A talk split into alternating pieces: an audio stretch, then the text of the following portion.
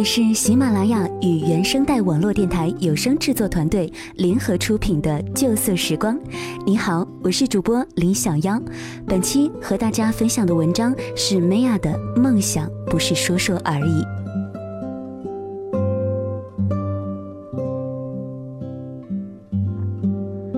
昨天出差的路上和同事聊天，他说起自己的一个前同事的故事。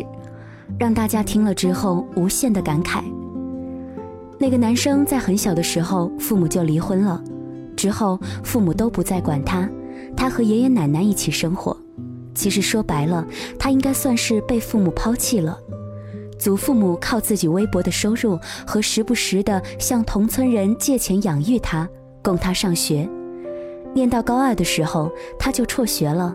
因为祖父母再也没有能力，也借不到钱替他交学费了，没法上学的他就出门打工。一开始在一个模型公司打工，因为头脑灵活，人又踏实肯干，老板挺喜欢他的。这一干就是两年。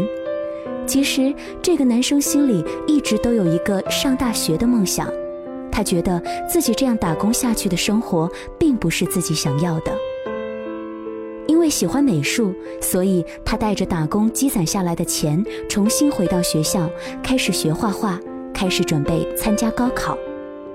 大家都知道，学画画是很烧钱的，他打工攒下的钱很快就花光了。为了吃饭，常常向画室里的同学借钱，一次只借十块钱。按他自己的话来说，就是不敢借的太多，因为借多了，担心自己还不上。尽管画室的老师因为喜欢他，时不时的带他出去吃饭，但是在画室学画的那段日子，他更多的是靠馒头就咸菜来度过的。就这样，他考上了一流的大学。大学和毕业之后的艰辛是可想而知的。据说他毕业三年左右才还清大学的助学贷款，但是他现在过得相当不错，是一个公司的项目经理。这个男生全凭自己的努力，让自己上了高中，学了美术，完成大学教育，非常让人钦佩。其实，我讲这个故事，不想说苦难让人生充满能量，逆境让人成长，奋斗使人与众不同之类的励志话。我想从另一个角度思考一下我们的人生：我们是否有为梦想真正的实干一把呢？我从西藏回来之后，在空间中上传了一些旅行时拍的照片。一个大学同学在很多照片下留了言：“最近在看《藏地密码》，太让我有遐想了。这里的天怎么可以如此的蓝？这里的水像是在画里流淌，湖面像是银盘一样。天哪，我爱死你拍的每一张照片了！你走过这个桥的时候是啥感觉啊？”哎呀，这就是传说中的八郎街的玛吉阿米呀！这个同学是大学时我上铺的姐妹，她比我更想去西藏旅行。当年有好多个夜晚，我们兴奋地聊着西藏，聊着西藏旅行的梦想。她说，她从高中时就很想去西藏旅行了。我记得在去年的九月十二号。当我背着装有相机、衣服和睡袋的大包，走在去地铁站的路上，偶遇她和她男友的情景。他们把我送到地铁口，和我拥抱道别，对我说加油，祝我长途旅行愉快。因为内心的激动混合着离别的哀愁，记得当时我还忍不住掉下了眼泪。这个女同学梦想去西藏旅行，高中想了三年，大专想了三年。毕业之后又想了三年，现在还在继续梦想着。我希望他不只是想想而已，只是说说而已，能够终有一天亲身感受西藏如此蓝的天和如此安静的湖水，坐着火车亲眼看着洒满阳光像银盘一样的错那湖，能走一走林芝尼洋河上的吊桥，去传说中巴郎街的玛吉阿米餐厅。翻看别人写的情书，或者自己写一封情书。你说自己喜欢读书，让我给你列书单，方便你按照书单去采购。你还问我哪里有那么多时间看书？你说自己的梦想是广告文案，但总是找不到机会。问我如何成为一个文案，应该具备哪些素质？你说你一直都梦想一个人去长途旅行，但是没钱，父母又觉得太危险。其实我已经厌倦了你们这样说说而已的把戏。也许是我太悲观，我觉得就算我告诉你们如果去做，你们也不会按照我说的去做，因为你们根本什么都不做。给我再去相信的勇气，哦，越过谎言去拥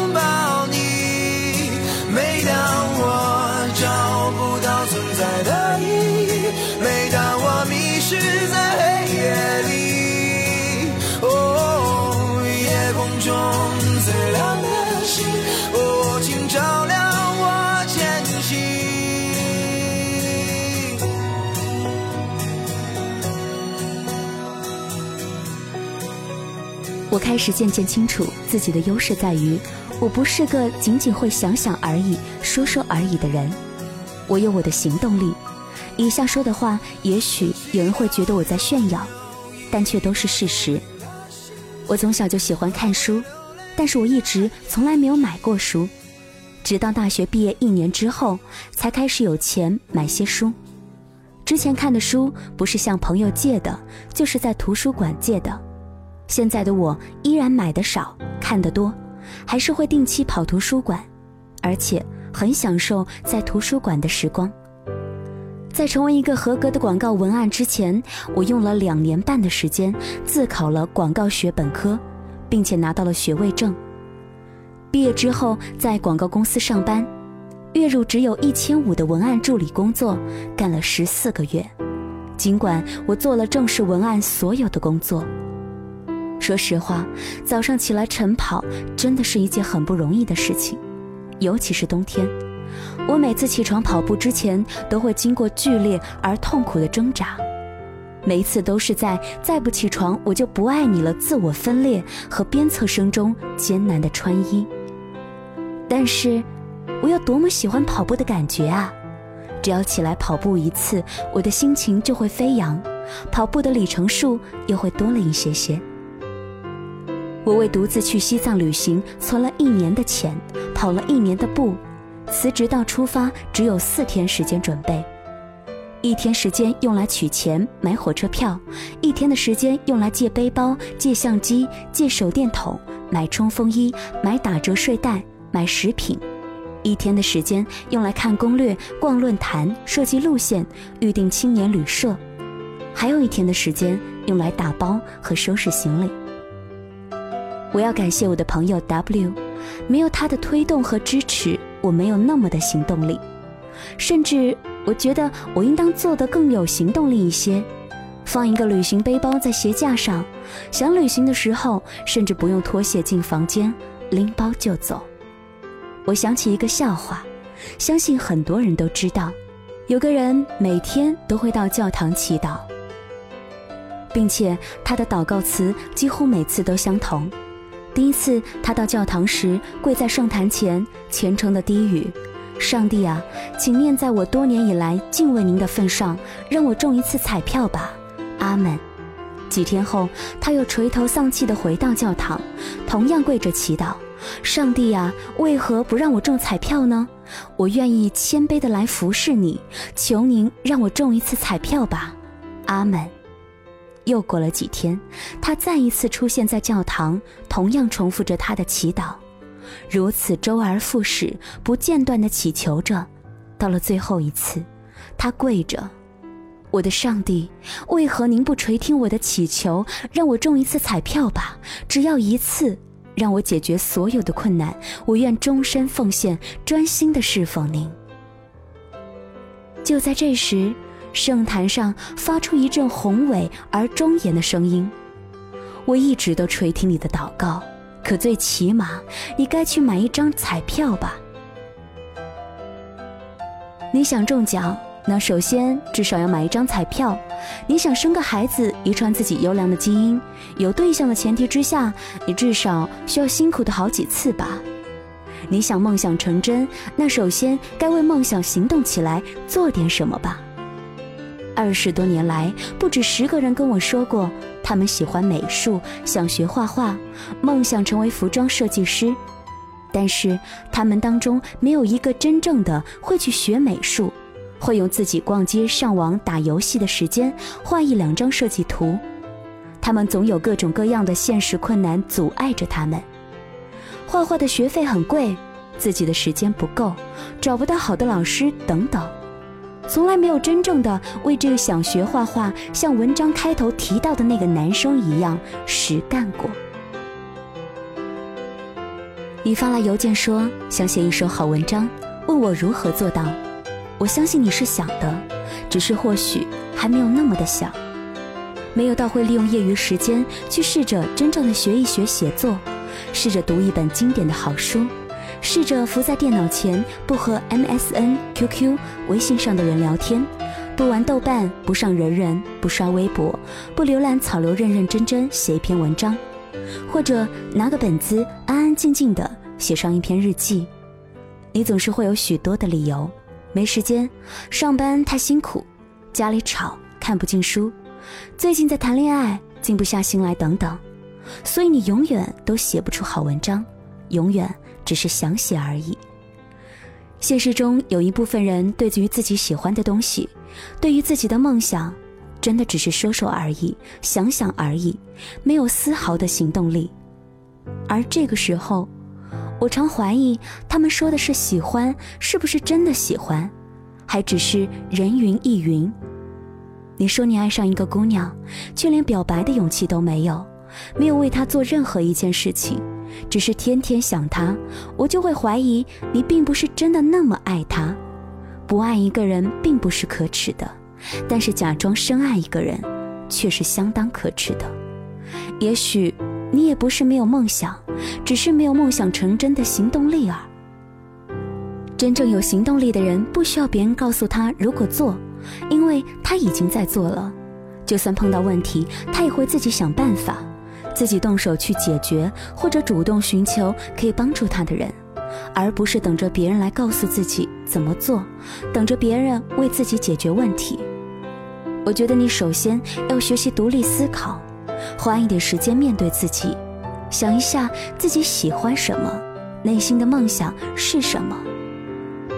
不要别人说想环游世界，你就说你的梦想是环游世界。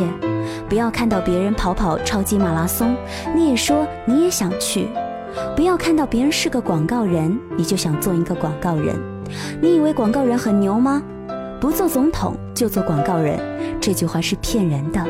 其实广告人是最苦的，但因为真的是热爱，一切的苦都可以当做苦中作乐。因为一直在找理由，一直在拖延，没有梦想成真的行动力。所以，你总是羡慕别人这样，羡慕别人那样，一辈子活在对别人的羡慕之中，最后你只有一个由无数个想想而已、说说而已集合组成的乏味空洞的人生。我常常告诫自己，想做一件事儿就要立刻行动起来，不然就跟那些徒有羡慕之情却给自己很多理由、毫无行动的人们一个样子。